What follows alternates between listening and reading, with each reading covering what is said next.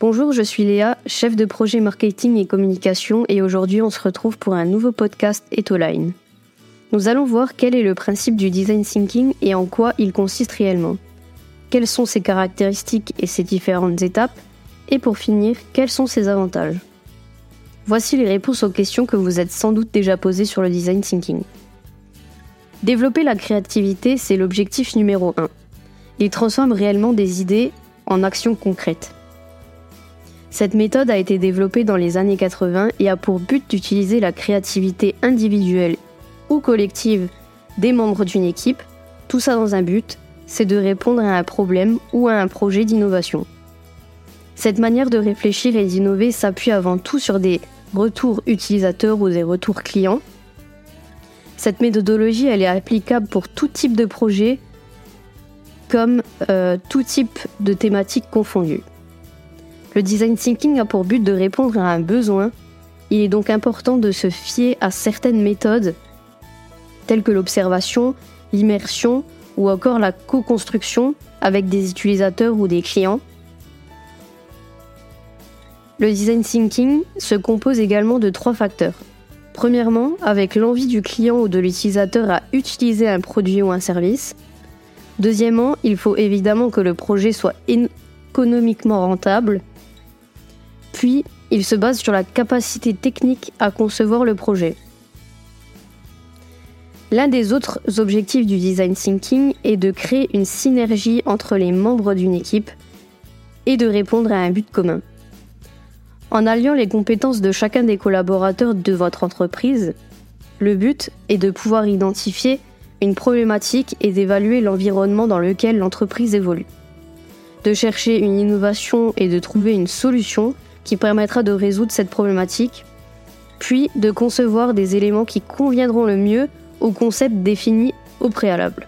C'est un véritable projet collaboratif dans l'organisation qui va favoriser le travail d'équipe, améliorer le management de projet et mettre en avant les profils divers et variés de l'entreprise.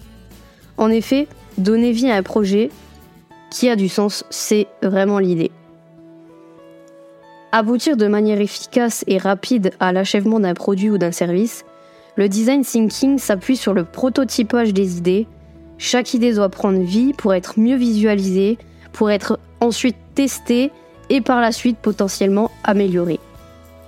Comme vous l'aurez compris, le design thinking permet, de travailler pardon, dans une logique de co-création en dialogue constant avec des personnes n'ayant pas les mêmes expertises, pas les mêmes domaines de compétences, pas les mêmes habitudes ni les mêmes manières de travailler.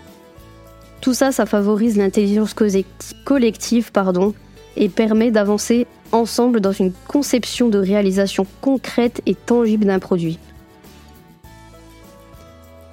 Aboutir de manière efficace et rapide à l'achèvement d'un produit ou d'un service, le design thinking s'appuie sur le prototypage des idées.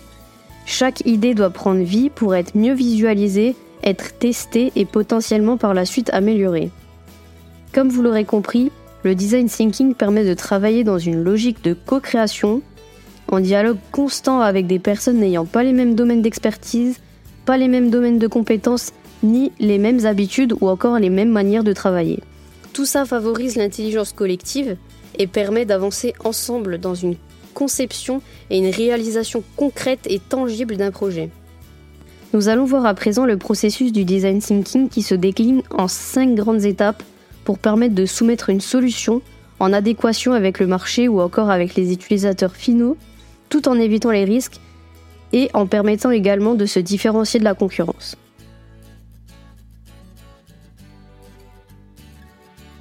L'immersion et l'empathie vont être la première étape du design thinking.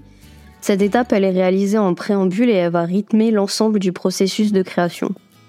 Elle est essentielle pour le bon déroulé de l'atelier. C'est un moment d'écoute et de recueil de données. Lors de cet atelier, un challenge précis à résoudre est défini.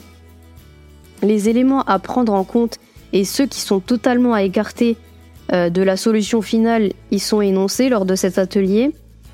Et les éléments de la solution, c'est-à-dire le nouveau produit ou le nouveau service ou encore le nouveau processus, sont identifiés.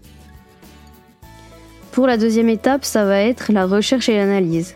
Cette étape va permettre d'identifier les différents problèmes rencontrés par les utilisateurs tout au long de son parcours client. Le procédé se fait en entonnoir.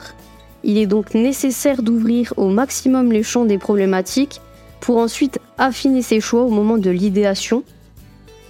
C'est en quelque sorte une phase d'exploration. Vient maintenant la troisième étape, l'idéation, on en parlait juste avant.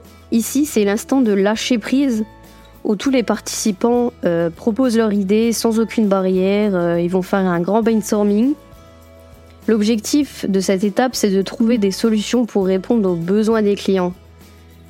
Cette phase d'idéation, effectuée dans un premier temps seul, chacun dans sa bulle, puis en groupe, est animée par un moment d'aspiration où chaque collaborateur va s'informer des innovations du secteur ce processus créatif et participatif est essentiel pour trouver des idées innovantes qui vont résoudre un réel problème. Ensuite vient maintenant l'étape du prototypage. On en parlait au début de ce podcast. Donc vient euh, cette étape durant laquelle des ébauches de produits ou de services commencent à être élaborées. Cette étape dite prototypage dans le design thinking est une phase clé qui va permettre aux membres du groupe ou d'une équipe de créer, d'imaginer, de se lancer dans l'expérimentation. C'est une phase de création qui rend unique justement le design thinking par rapport aux autres méthodologies d'innovation, car c'est un moment de partage entre les participants où ils façonnent leurs idées avec leurs mains à l'aide de matériel, de fournitures mis à leur disposition, par exemple des post-it, euh, des feutres, des Lego, des choses comme ça.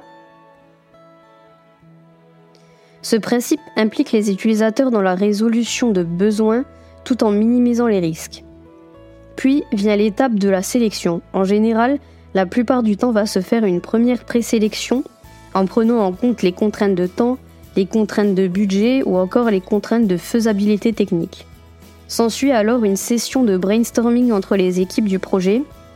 Les différents participants vont alors discuter, peser les pour et les contre, pour ensuite délibérer sur le choix et l'idée la plus novatrice d'entre eux. Cette idée qui va être sélectionnée, doit bien sûr être réalisable et rentable pour le projet. Vient ensuite l'étape dite implantation ou mise en place. Elle consiste à rédiger un plan d'action, de donner des responsabilités et définir tous les types de ressources nécessaires à la mise en place du projet. Cette étape, elle est primordiale pour le suivi du projet. Chaque service travaille en collaboration afin de définir une roadmap produit réaliste. Vient ensuite la cinquième et dernière étape du projet et non des moindres. Cette phase, elle permet de recevoir un feedback, un retour de la part des utilisateurs. Cette étape de test en direct va faire émerger le ressenti vis-à-vis -vis du nouveau produit, du service ou de son expérience. L'objectif de cette étape, c'est de savoir si la solution répond aux objectifs fixés au départ, si euh, cette solution est viable et si des améliorations sont à faire ou à apporter. Après avoir vu les grandes étapes du design thinking, nous allons maintenant nous pencher sur les principaux avantages que vous ou votre entreprise peut tirer de l'utilisation de cette méthodologie vous l'aurez donc compris, le design thinking il comporte plusieurs avantages pour votre entreprise et pas des moindres, car l'intégration de cette méthode de travail va permettre à votre entreprise d'être beaucoup plus créative, d'avoir toujours un coup d'avance et de vous différencier de vos concurrents, et être surtout en capacité d'innover facilement. Cette méthode, permet aussi non seulement de créer des liens très importants au sein de vos équipes et des services de votre entreprise, mais également de travailler de manière collaborative avec une cohésion interservice très forte, de responsabiliser vos équipes et de valoriser leur travail au quotidien. Installer une culture de travail basée sur la créativité est aussi l'un des avantages du design thinking. Il permet notamment une remise en question permanente, ça implique de réfléchir vite, de chercher de nouvelles idées, de prendre des décisions et de tester de nouvelles choses rapidement, et donc parfois de se tromper ou de devoir réajuster certains paramètres. D'ailleurs, les startups et les grandes entreprises du web comme Amazon ou Facebook ou encore Google et même Twitter utilisent le design thinking quasiment tous les jours. Cette méthode de travail va leur permettre d'être en perpétuelle évolution et d'avancer plus rapidement et plus efficacement que la concurrence sur un marché où justement la concurrence se fait de plus en plus rude. Appliquer le design thinking régulièrement permettra à terme de changer l'esprit de votre entreprise et ce changement sera bénéfique pour vos clients et futurs clients. Son utilisation se fait au sein de différents projets dans un objectif d'innovation et d'une diminution des incertitudes grâce à l'écoute active de vos clients. C'est d'ailleurs pourquoi le design thinking représente également un avantage pour votre entreprise car il permet de mettre le client ou l'utilisateur au centre de votre démarche d'innovation. En d'autres termes, il vous permet de vous mettre constamment à la place de l'utilisateur, de vivre vous-même le parcours client, d'essayer de comprendre leurs envies, leurs habitudes. Ce mode de pensée vous permettra de créer et concevoir un produit, un service ou encore une expérience innovante et mémorable pour vos clients. Le design thinking permet même, dans certains cas, de repenser un business model dans une démarche d'innovation. Son utilisation se fait au sein de différents projets dans un objectif d'innovation et d'une diminution des incertitudes grâce à l'écoute active de vos clients. C'est d'ailleurs pourquoi le design thinking représente également un avantage pour votre entreprise car il permet de mettre le client ou l'utilisateur au centre de votre démarche d'innovation.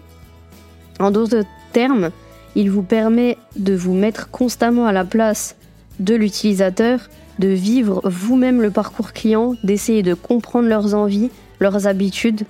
Ce mode de pensée vous permettra de créer et concevoir un produit, un service ou encore une expérience innovante et mémorable pour vos clients. Le design thinking permet même, dans certains cas, de repenser un business model dans une démarche d'innovation. Vous l'aurez donc compris, le design thinking ne contient que des avantages pour votre entreprise. De la cohésion d'équipe à un avantage concurrentiel en passant par la satisfaction client, cette méthode n'a plus qu'à être adoptée par votre entreprise. Voilà, c'est la fin de ce podcast. J'espère avoir répondu à certaines de vos questions sur le design thinking et que ce podcast aura été utile pour vous. Vous pouvez également retrouver un article de blog concernant le design thinking sur notre site internet www.etoline.fr. En attendant, n'oubliez pas de nous suivre sur les réseaux sociaux et les plateformes de streaming. Je vous dis à bientôt sur la chaîne Etoline.